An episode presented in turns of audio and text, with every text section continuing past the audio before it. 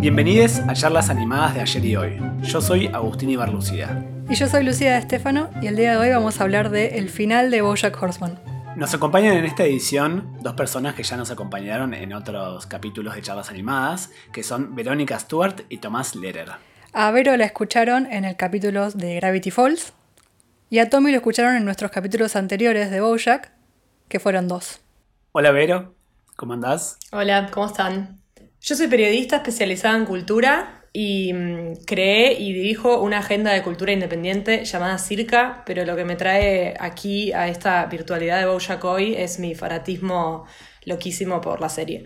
También quiero contarles que mi fanatismo me llevó no solo a hablar con ustedes, sino también a escribir una nota sobre la serie, sobre Bojack entera, em, para A Sala Llena, que es un portal muy bello que ya tiene varios años en funcionamiento de cine y series. Así que pueden entrar ahí, buscar Bojack Horseman y pueden leer un poco de todo esto. Excelente, estamos todos en la misma página. Hola Tommy, ¿cómo andás? Contanos de vos. Hola amigos, ¿qué onda? Yo soy editor, soy realizador audiovisual y también productor del podcast que están escuchando ahora. Quédense hasta el final del capítulo que tenemos como siempre un invitado musical sorpresa que va a ser un cover especialmente para este capítulo de Bojack Horseman, así que no se lo pierdan, está muy bueno.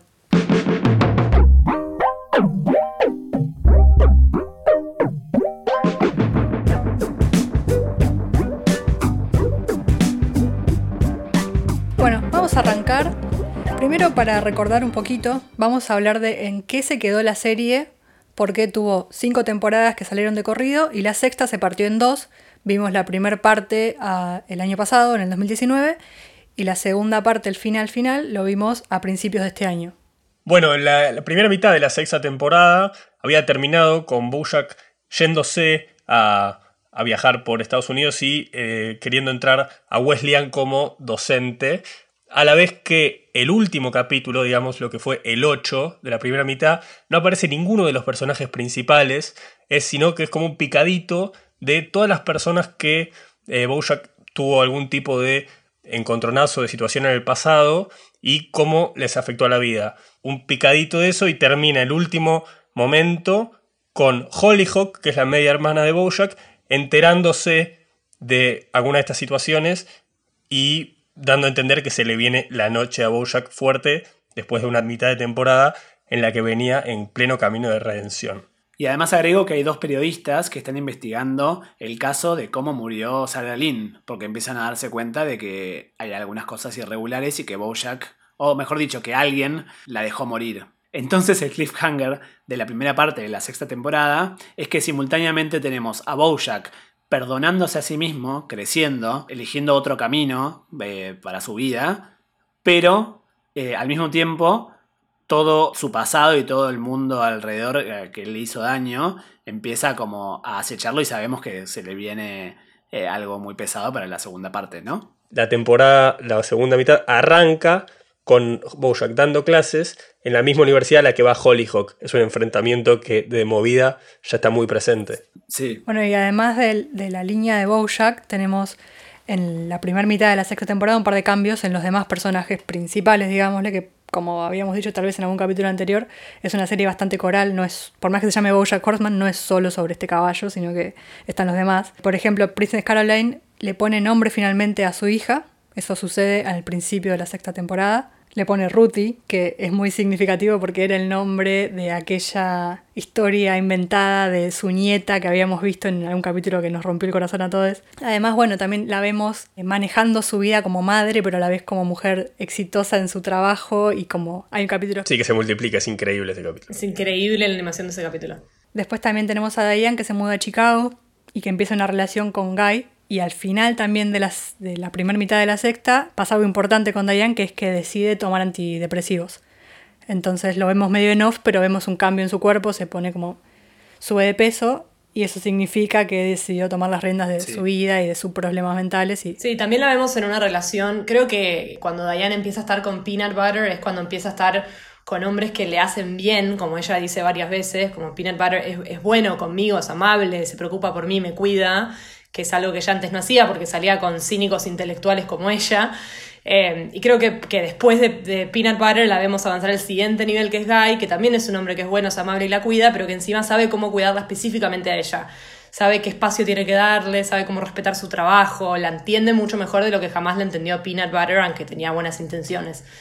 Y creo que por eso en ese momento es que ella puede dejarse caer y decir, bueno, ahora sí, estoy deprimida, tomo antidepresivos. Y Todd, bueno, a Todd lo vemos como finalmente más crecido, tiene una, encontró una pareja sexual como él, ya está como muy en buenos términos con eso. Descubre que su trabajo perfecto es ser niñero y que tiene como todas las cualidades para hacerlo muy bien, entonces empieza a ayudar a, a Princess Caroline a cuidar a, a Ruthie, entonces ahí se arma como una alianza que funciona muy bien para los dos. Sí, lo cierto es que aunque la serie es coral, y estoy de acuerdo con eso, esta última temporada eh, se centra mucho más en Bojack y tiene sentido, ¿no? Porque es la última. Sí. Tiene mucho que ver con la vida de Bojack y la, las personas que atraviesan y atravesaron su vida. Good morning. My name is Professor Horseman, which will remain on that whiteboard forever. And this is Intermediate Scene Study. En la segunda parte, Bojack finalmente consigue el trabajo en Wesleyan y empieza a trabajar como docente ahí. Muy contento de poder estar cerca de Hollyhock no entendiendo muy bien por qué Hollyhock no quiere estar cerca de él. Nosotros sabemos que Hollyhock ya sabe todo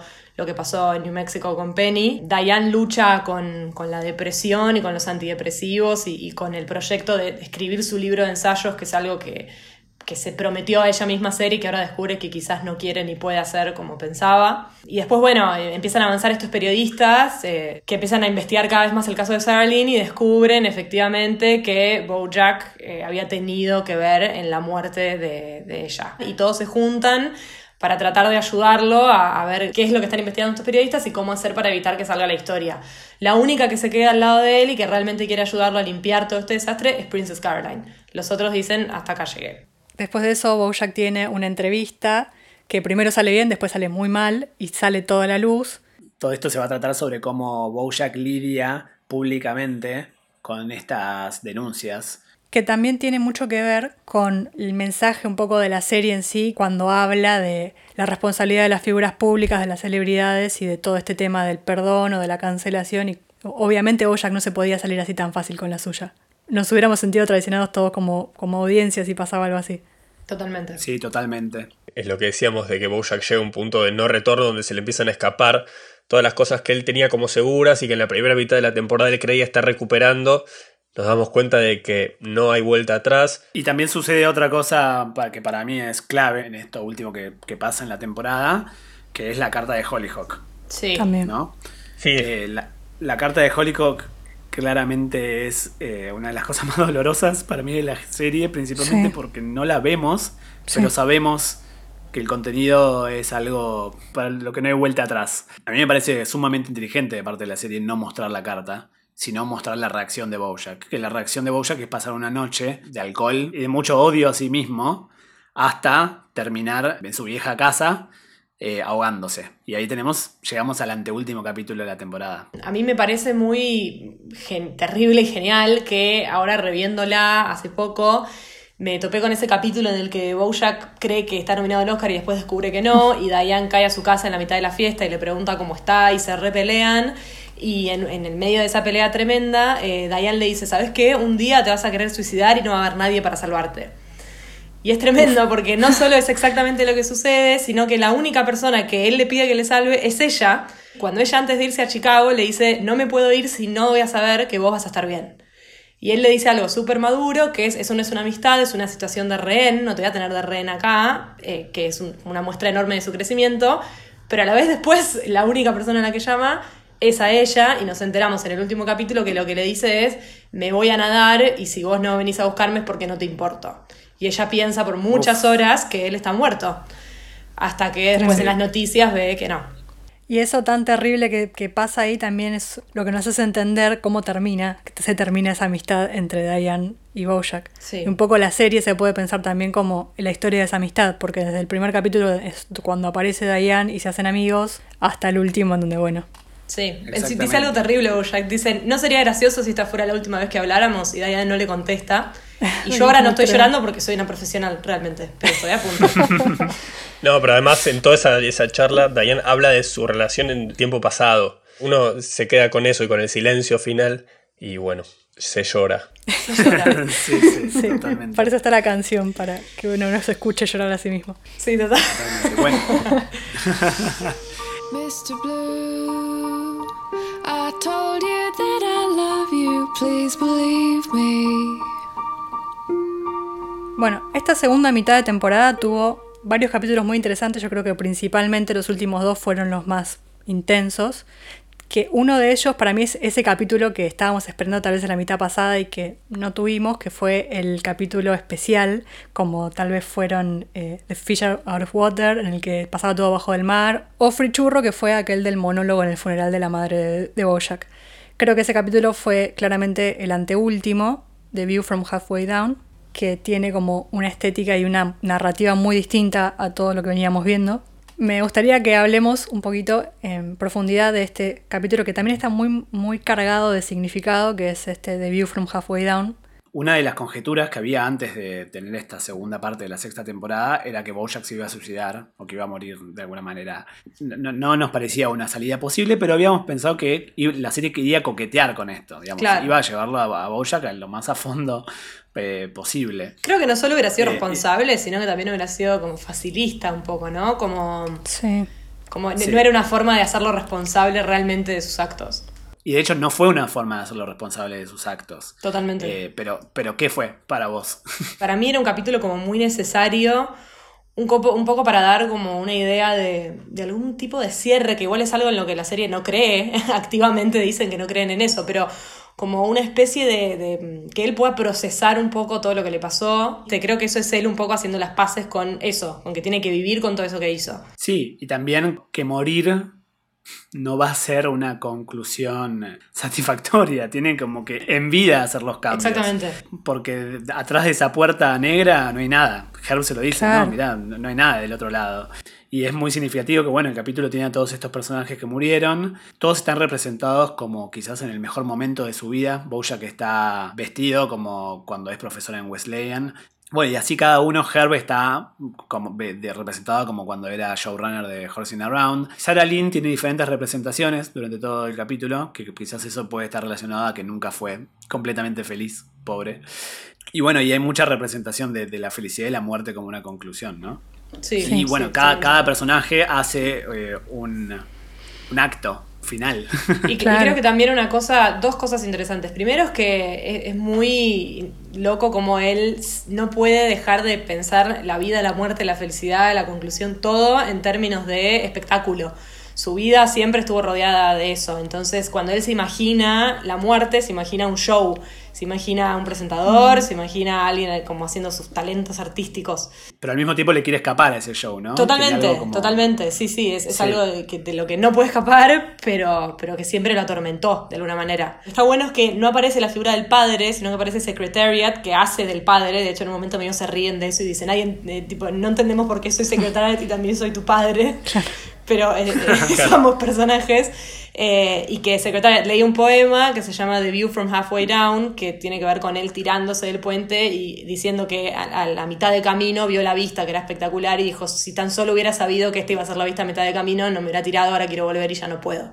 Respecto, Vero, de esto que decís también, o sea, varias cosas. Butterscotch y Secretariat, está bueno una, una idea de que en, en esa charla, que en realidad es, uno durante casi todo el capítulo ya se da cuenta de que medio que Bojack está o muerto o en esa, te vas dando cuenta, nunca te lo confirman hasta que está en un balcón con Secretariat y sacan la cabeza y ahí se ve a él tirado en la pileta, ¿no? Y también lo que pasa en, en esa conversación es que el padre, encarnado en Secretariat, le dice o le revela que lo ama y que le importaba mucho, a pesar de que no se lo demostraba. Y hay una idea que, que pensé que por ahí es interesante, que es que Bojack personificó en su ídolo máximo, que es Secretariat, a su padre, porque no puede nunca imaginarse a su padre diciéndole eso. Claro.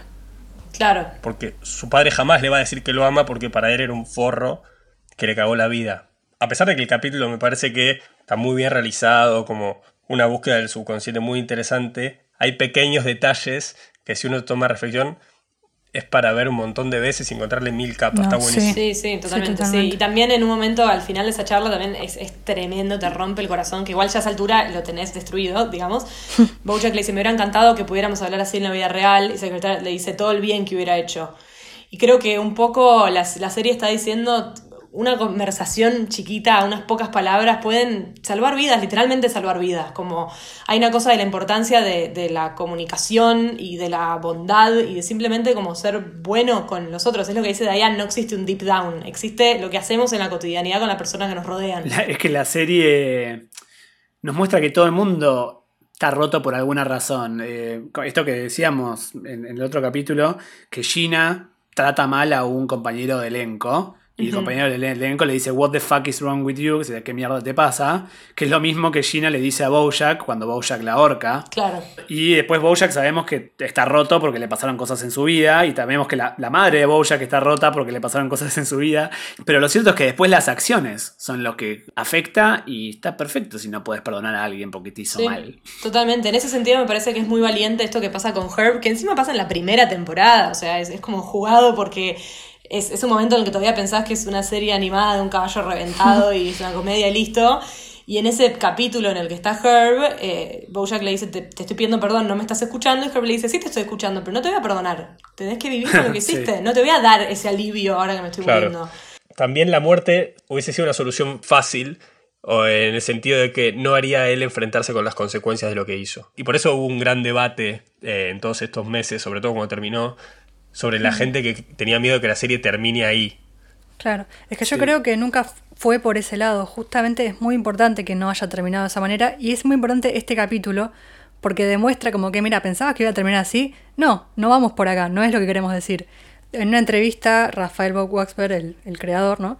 decía que cuándo se iba a terminar la serie, cuando Netflix lo quisiera, básicamente, pero que él había pedido específicamente que le avisen un poquito antes para darle un cierre.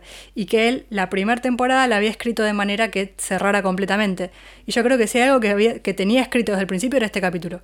Este capítulo lo tenía ahí en el tintero, no exactamente Claro, como como un está, comodín.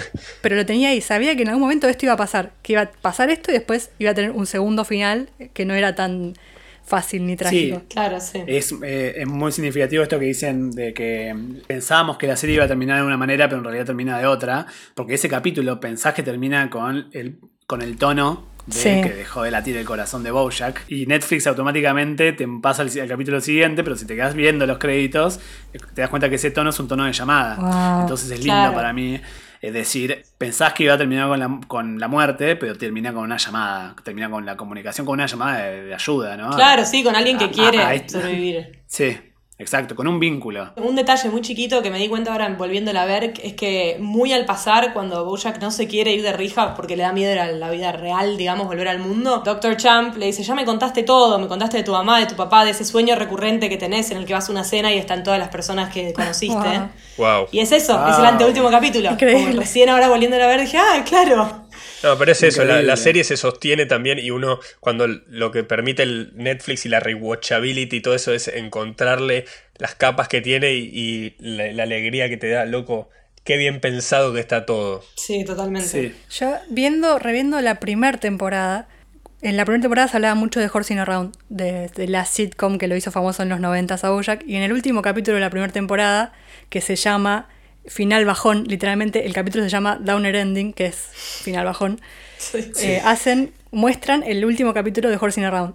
Que lo que pasa en el último capítulo es que el personaje de Bojack se muere en el hospital Sí. porque a nadie le importó lo suficiente. Literalmente le dicen así.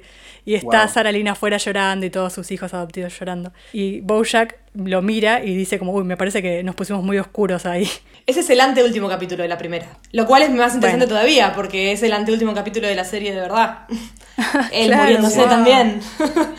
Sí, creo que los anteúltimos capítulos se tratan mucho sobre la, sobre la muerte. El capítulo en que muere Sara, Sarah Lynn no es un anteúltimo capítulo. sí. Sí, es el día después del, del, del final. Claro. Exacto. Esto lo dijimos mucho. Bojack se, se trata mucho sobre que hay un día después. Hay un día después del mejor día de tu vida y hay un día después del peor día de tu vida. Y eso es algo muy optimista, eh, de algún modo, porque siempre hay otra, otro momento para hacer otras acciones. Total. Totalmente. What are you in for again? Officially breaking and entering, but I think it was kind of for everything. Ah, a little bit of everything. Y bueno, hablando del día después, podemos pasar al último capítulo en el que Bojack en vez de morir se va en cana, básicamente. y tenemos un montaje bastante rápido que para mí esa, esa velocidad eh, para narrar el tiempo en cárcel está muy relacionada a que, bueno, había que terminar la serie. Bojack pasa tiempo en la cárcel y después vuelve y tenemos un capítulo en, lo que, en la que tiene cinco, no, perdón, cuatro conversaciones. Aparte, perdón, él va a la cárcel por algo que muy. O sea, de todas las cosas que hizo, esto es como Sí, lo más nimio. que, que es que se mete en su ex casa, borracho, pensando que sigue siendo su casa o, o sin importarle si ya no lo es. Y por eso van Sí. gana, por lo que se llama breaking and entering, que es tipo allanamiento Increíble. de morada. Claro. Pero después Sí. cuando, cuando le cuenta a Todd, creo que es, por qué fue en Cana, le dice, y fue por eso, pero creo que fue por todo un poco. Claro, sí. sí. Y él sale para el casamiento de Princess Caroline con Judah temporalmente en el capítulo. O sea, no es que queda libre, sino que sale, no sé, o sea, por las magias de la ficción, sale para un casamiento y va a volver y le queda un tiempo más en cana. Como vos decías, tienen cuatro conversaciones. Eh, tienen la conversación con Peanut Butter, después con Princess Caroline, después con Todd y después con Diane, que ahí es el cierre. Y un poco nada, cerrando el- su historia con cada uno de los personajes. ¿no? Princess Caroline también igual queda con la idea de que, de que está todo bien, entre comillas, porque Sí, tienen es como cierto. un baile en la boda.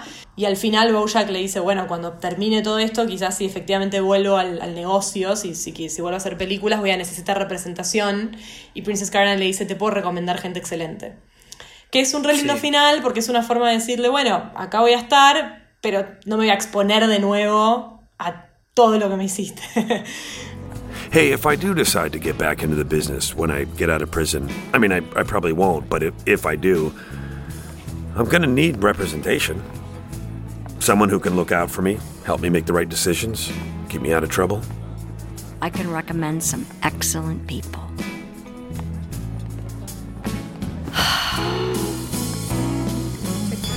Creo que todos los personajes estos con los que tiene todas las conversaciones es como una conclusión de cómo evolucionó ese, el arco de esa relación y en qué terminó. Y que creo que en lo que terminó es que, como dice Diane en el final, gracias a que se conocieron, cambiaron y son la persona que son hoy en día. Y eso no significa que Bojack vaya a estar en sus vidas. Pero digo, todos cambian la relación que tienen con Bojack, o sea, la manera de relacionarse con Bojack.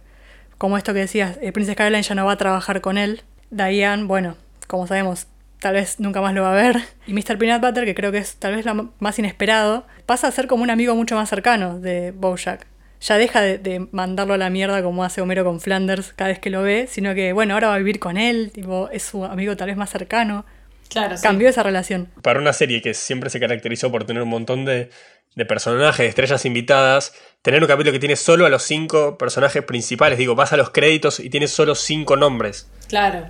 el último Sí. capítulo. Y eso es muy Claro. significativo a nivel como, mira, este es un cierre de serie donde voy a, a cerrar los arcos de, de cada personaje, cada uno con la suya, y vuelve un poco esto la idea de el cambio y a la vez la tragedia, que es un poco lo que decíamos recién del anteúltimo capítulo, donde hay algo de que la, tragedia de la vida no es la muerte en sí, sino que continúe, pero sin tus seres queridos, digamos.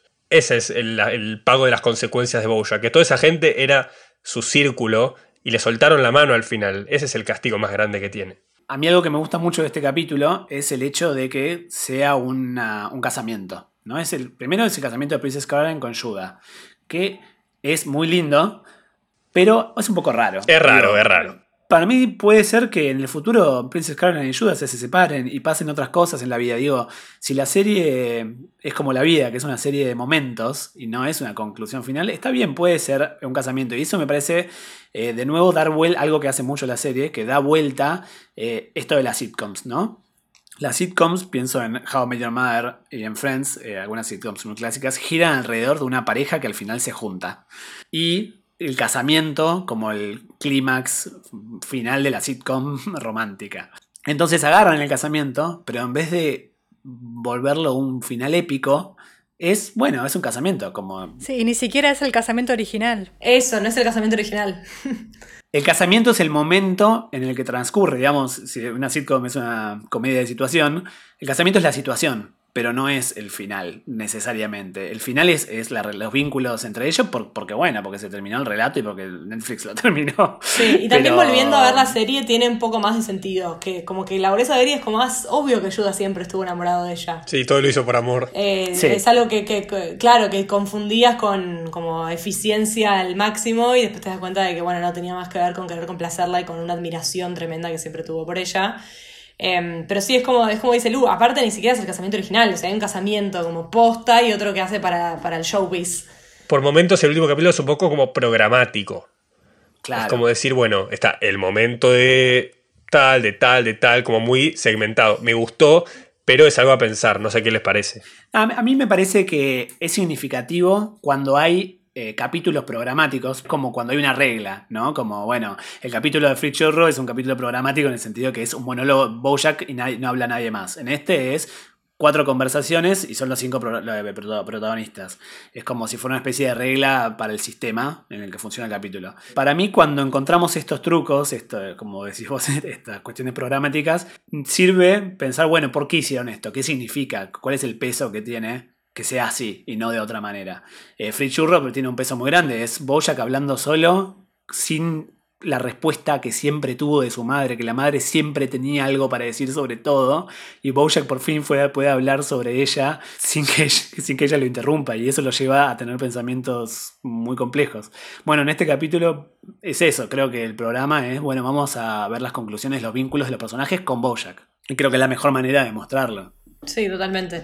Además de que las conversaciones están súper bien escritas. em, Total. Y me parece que, con- que, que, mm, resumen muy bien como los temas principales de la serie. Cuando habla con, con Todd, hay dos cosas que dice Todd que me parece que apuntan mucho como a los temas de, de la serie como una obra completa. El primero Sí. es cuando Todd le dice algo muy al estilo de Todd, le dice que estaba cantando el Hokey Pokey con los niños, Sí, que, él- que él les dice que son sus coworkers, aparte que son sus colegas, son los nenes que cuida, que está cantando el Hokey Pokey y que es una canción muy sabia, porque la canción dice, you do the hokey, hokey pokey and you turn it around, o sea, te das vuelta. Y dice, se trata sobre eso, que es sobre el cambio, ¿no? Sobre como dar, darse vuelta a uno mismo y ser ot- otra persona. Y después, por otro lado, dice esto que es re lindo, de que el arte tiene más que ver con lo que sacamos de él que con lo que ponemos en él cuando lo hacemos. Totalmente. Y a mí me hace pensar mucho en la serie vos decís, bueno, ¿cuántas cosas estaban pensadas? y ¿Cuántas cosas las hicieron? Y haciéndolas, las interpretaron y el público las interpretó y entonces fueron encontrando la identidad de estos personajes. Hablamos mucho por acá en el podcast del de los procesos creativos y cómo, eh, hacemos como hipótesis de cómo, cómo es el proceso creativo de Hora de Aventura, de, Midnight Gospel.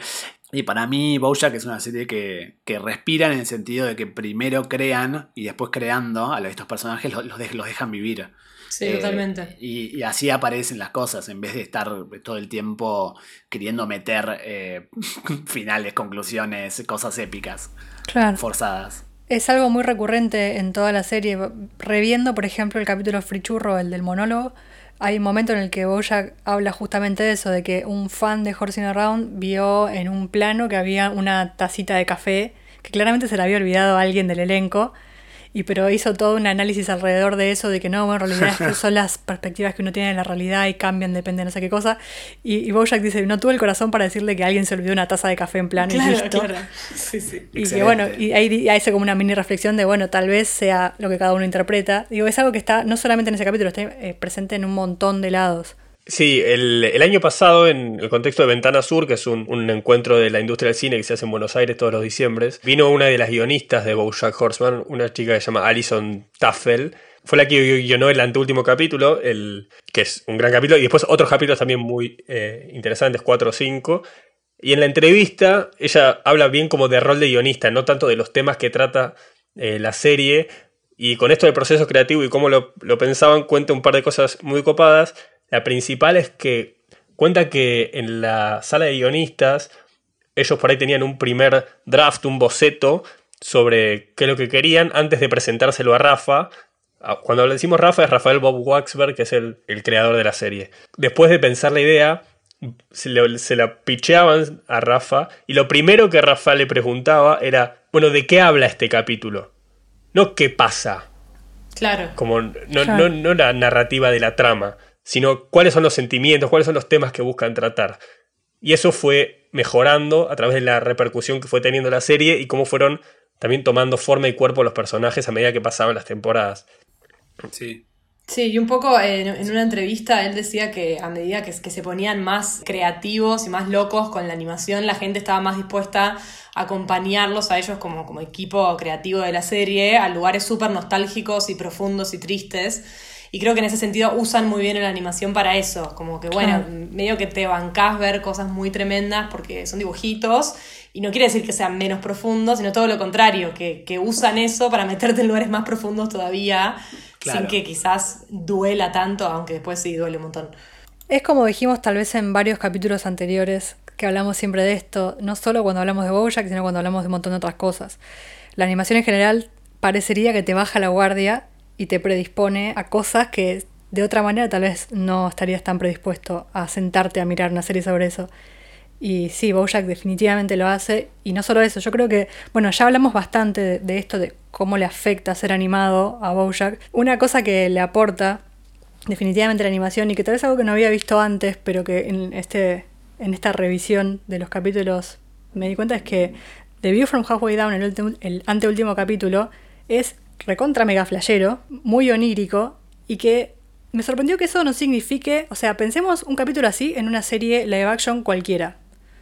Ten- sería muy extraño y saltaría mucho si no, si no la serie desde el principio no hubiera planteado un estilo, una narrativa Total. así flashera, Claro. ¿no? Onírica, eh, linchiana, no sé cómo le quieran decir. Bueno, hay algo por ahí en el final de Los Soprano, que no, no quiero spoilear lo que lo vieron, pero que, que trae un poco, poco de eso y es como cierto vínculo de la idea. Pero, pero era imposible sin, sin usar la animación al respecto y no plantearlo de, de movida.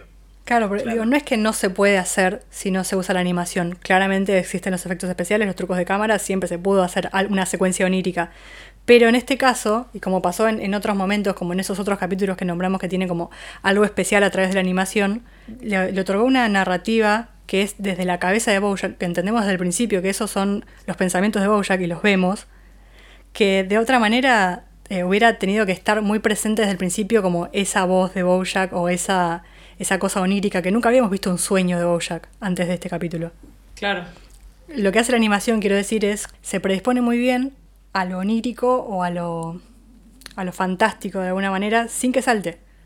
Es como ya, ya estamos viendo un caballo que habla. Bueno, a partir Claro. de ahí Sí, que esa animación da más libertades y eso está bueno, a la vez que esa animación no, no hace que todo sea válido. No, obvio. Porque se sigue manteniendo la- el mismo ABC de guion donde no, no hay tanta diferencia a la hora de escribir eh, un live action de animación de esta guionista que mencionaba antes, pero ella y toda la, la mesa de guionistas aplicaba como ideas de live action, de, de la improvisación. Son reglas que aplican desde live action y que la animación lo que hace es complementar y mejorar muchísimo. Este, con esta comparación que hacían con qué pasaría si viéramos algo parecido en, en live action, es verdad que hay un montón de cosas como extra flasheras que la animación puede hacer, pero creo que la serie a la que más hace referencia Bojack y la única serie a la que yo la compararía como tranquilamente es Mad Men. Y de hecho, en un episodio de la sexta temporada, Don Draper se ve a sí mismo en la pileta, ahogado. Pero me parece que, bueno, también es la misma idea, como un personaje así medio antihéroe, ¿no? Claro, pero im- imaginemos un capítulo así en donde veíamos los sueños de Don Draper de repente, ¿no? No, claro, hubiera sí. pegado de la misma manera. Totalmente, totalmente. Hay algo de las referencias. Bojack es una serie que tiene muchas referencias intertextuales, en este caso con Mad Men, como decís vos, y también referencias a sí misma. Por ejemplo, hay, hay un, como un dato curioso, una, algo medio una trivia, que es que el capítulo, de, el anteúltimo capítulo, toda la secuencia de sueño hasta que él se da cuenta que se está ahogando, dura 17 minutos, que es exactamente la misma cantidad de tiempo que él tardó en llamar a la policía cuando se estaba muriendo Sarah Lynn. A mí me- cuando me enteré de este dato fue como, bueno, ¿y qué? Es un, es un, es un gimmick, es, es un chiste que para que el fan que se entera diga, wow, qué profundo. Eso, esa fue mi reacción. Pero al mismo tiempo digo, el fan que se entera y dice, wow, qué profundo, como repiola. Eh, creo que esto hace la serie, justamente al hacer referencias, si las agarras te puede significar cosas. Y no significa que la referencia signifique en sí Totalmente. sino que cree- la, la serie crea cosas, eh, investiga lugares y deja que, que vos te dejes interpelar o no. Y si no te interpelás, como por ahí me pasó a mí con ese dato, está, todo bien, pero sé que hay mucha gente que le, significó mucho ese vínculo a los 17 minutos. Un dato curioso también, que yo creo que sí es más importante, que lo leí, es muy divertido, es que el, el anteúltimo capítulo se llama The View from Halfway Down, que le preguntaron a, a Rafa por qué se llamaba así, y Rafael dijo que hasta ese momento, antes de escribir la última mitad de temporada, tenían a lo largo de la serie nombres de capítulos con todas las letras del abecedario, No. pero le faltaban algunas. Entonces Increíble. empezaron a hacer rompecabezas de cómo las podían meter Hermoso. y les quedaban tipo la, la Q, la K, la B y dijeron, bueno, listo, B y se llama así por eso. Find your peace, big guy. Find it. I wish I could have known about the view from halfway down! Otra cosa sobre la animación que decíamos hace un rato. La animación tiene la capacidad de, a diferencia de los actores y actrices que envejecen, vos podrías dibujar a los personajes iguales durante 30 años como los Simpsons. Entonces, elegir ponerle canas a un personaje y elegir cambiarle los rasgos físicos es una decisión que pesa más. Totalmente. Eh, entonces, realmente la modificación de los cuerpos en, en algo animado tiene más eh, peso. Para mí, ver a Bojack con la- que se deja las canas, que envejece, que le cambia la ropa, o verla a Diane que engorda, es muy significativo porque mu- mucho más que si viéramos a un actor cambiar físicamente. Porque, Claro. bueno, cambian todo el tiempo. Yo creo que sí hay justamente un tema que, es, que define toda la serie y me di cuenta recién, ahora en el final esto, porque hubiera dicho otras cosas, si, eh, por ejemplo, en la primera mitad de la sexta temporada. creo que el tema que me parece más importante de la serie es justamente esto, el cambio y la, más que nada la constancia y el seguir intentándolo. Y ahí está plagadísimo de ejemplos, desde el, el gran mono aquel que corría, que nos dejó con esa enseñanza de it gets easier, se vuelve más fácil, pero hay que hacerlo todos los días, y esa es la parte difícil. Y hasta eso pasa, no sé, en la segunda temporada, y te lo está diciendo, como, Sí. mira, es esto, esto es importante.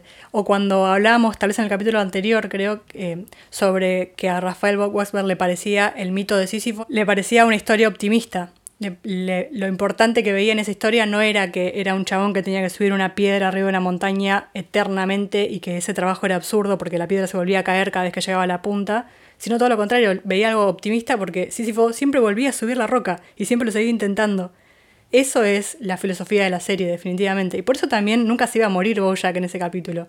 Porque si no, no lo iba a seguir intentando. Totalmente. Sí, yo pondría como contendiente a tema de la serie, vos dijiste que el tema de la serie es esta constancia. Sí, tal vez uno de los temas.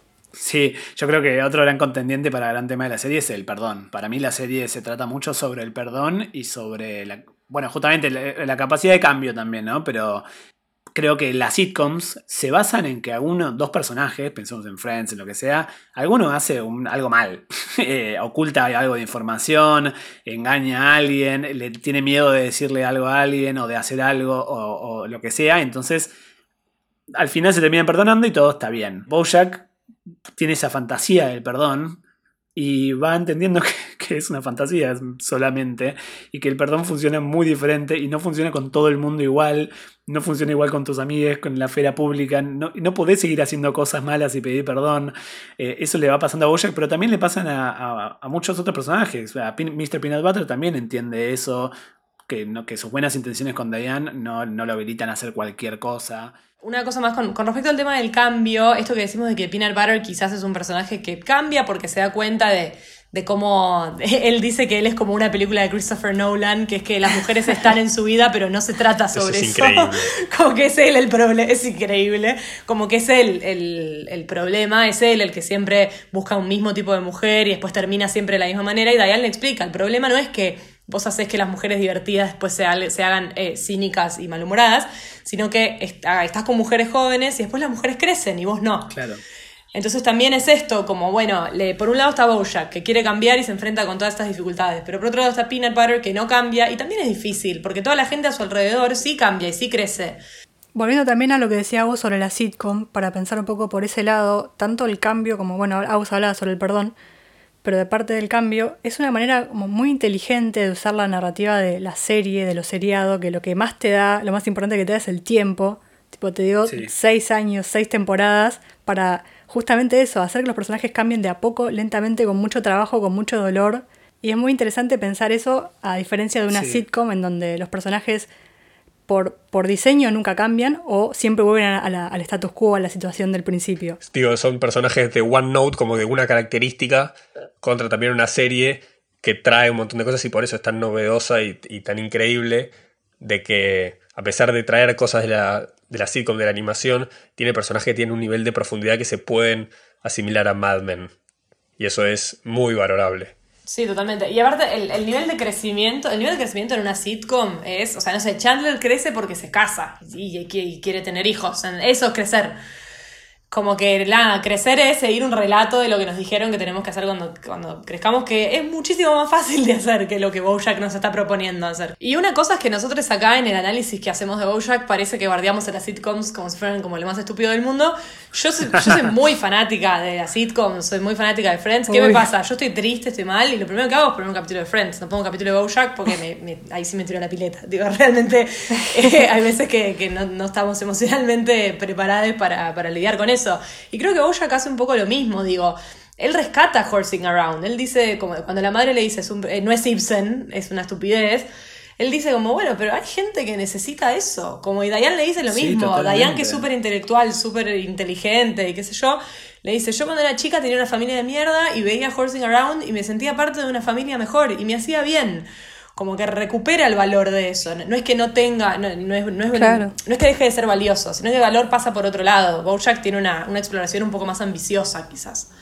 Sí, totalmente. Bueno, estamos grabando esto en plena cuarentena del 2020. Yo conozco muchas personas que lo único que están pudiendo ver, y me incluyo, son sitcoms. Claro. Porque hay algo bastante eh, acogedor en, eso, en ese final fácil y de, de poco laborioso, que con tan cero futuro, digamos, en este momento. No, hay momentos en los que vienen bien un poco las Totalmente. sitcoms. Bueno, Bojack lo pone en palabras literales en el primer capítulo de la serie, y creo que es de las primeras cosas que dice, cuando le están haciendo una entrevista como 20 años después de Horsing Around, y dice literalmente, a veces después de un día de mierda querés llegar a tu casa y ver una serie de 30 minutos donde sabes que todo va a terminar bien. Sí. Sí, a mí un montón de gente que le recomendé Bojack a los cinco capítulos me, me escribe y me dice, amiga, no es graciosa, como no me estoy riendo No era la tanto, idea. estoy mal, yo como, no, no, está bien, Claro. es lo que tenés que Claro. ver, es así. I'm sorry. That sounds awful. Yeah, well, what are you gonna do? Life's a bitch and then you die, right? Sometimes. Sometimes life's a bitch and then you keep living. Yeah? But it's a nice night, huh? Yeah. This is nice. Algo que creo que nos quedó por charlar un poco y que tal vez evadimos porque fue un toque doloroso verlo, pero fue esa última conversación de Bojack con Diane en el techo, que, que también fue como un espejo a, a aquella, una de las primeras conversaciones que tuvieron en una fiesta también, en, creo que fue la primera temporada, en la que, bueno, Bojack y y Diane empezaban a conocerse. Acá es como medio que terminan de conocerse y como dijimos hace un rato, tal vez se pueda pensar la serie como lo que pasa entre medio de esas dos conversaciones, ¿no? Como en el inicio de esa amistad y en el final. Sí. ¿Qué Sí. piensan de Sí, esto? pienso que también eh, la serie no, no es casual que empiece cuando Bojack escribe su, su libro y vuelve a ser puesto como en el ojo público. No solo porque un poco lo vuelve a poner en ese mundo de fama que tan tóxico le resultó y que le hace revivir un montón de cosas, sino que también eh, empieza con él teniendo que hacerse cargo de toda su historia. O sea, viene una persona, le toca la puerta y le dice, me tenés que contar todo de vos. Entonces la serie empieza con eso, con, con él haciéndose responsable muy de a poco, porque en la primera temporada es, es una persona horrible, pero muy de a poco tiene que ir haciéndose cargo de eso. Y creo que la serie es ese proceso. Y creo que Diane es tan importante porque es la persona que lo impulsa y que lo acompaña en, en- en todo eso.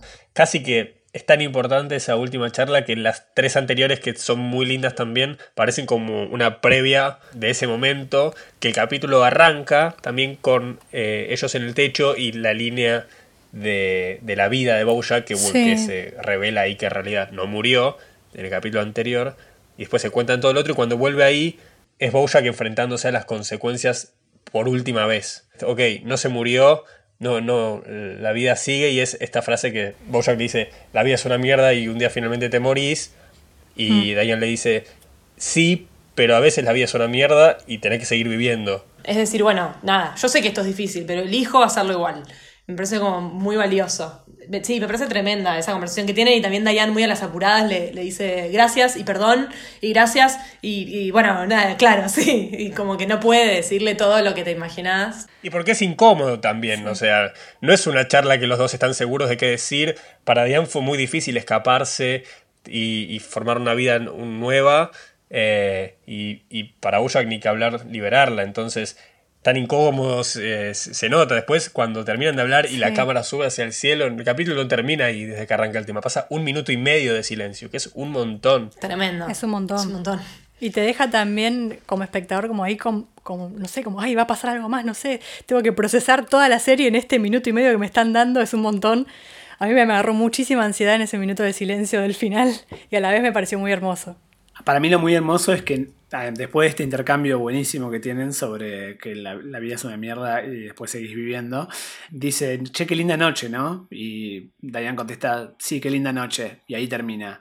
Lo último que se pueden quedar es en el presente. Hoy es una linda noche. Punto. No sé mañana, no sé ayer. Hoy es una linda noche y estamos acá juntos. Totalmente. Fue un buen final. ¿Ustedes creen que fue un buen final? Sí, Sí. Y fue un alivio también. Terminar de verla fue súper triste y fuerte y todo, pero fue decir como, bueno, listo, terminó bien. Sí. Lamentablemente los finales existen y vamos a tener que creer y crear un final para el podcast. ¿Qué les parece? pero antes vamos a escuchar a nuestro invitado musical con un cover que se hizo especialmente para este capítulo sobre una canción muy importante de Bojack y nuestro invitado es Joaquín Sánchez, vamos a escucharlo. Hola, charlas animadas, soy Joaquito. eh, tengo dos proyectos musicales justo antes de la guerra con los esquimales y horribles, que lo pueden escuchar en todas las plataformas. Y esta es mi versión, eh, mi apropiación de tema de cierre de Bojack. Espero que les guste. Allá por los 90 fui una estrella de televisión.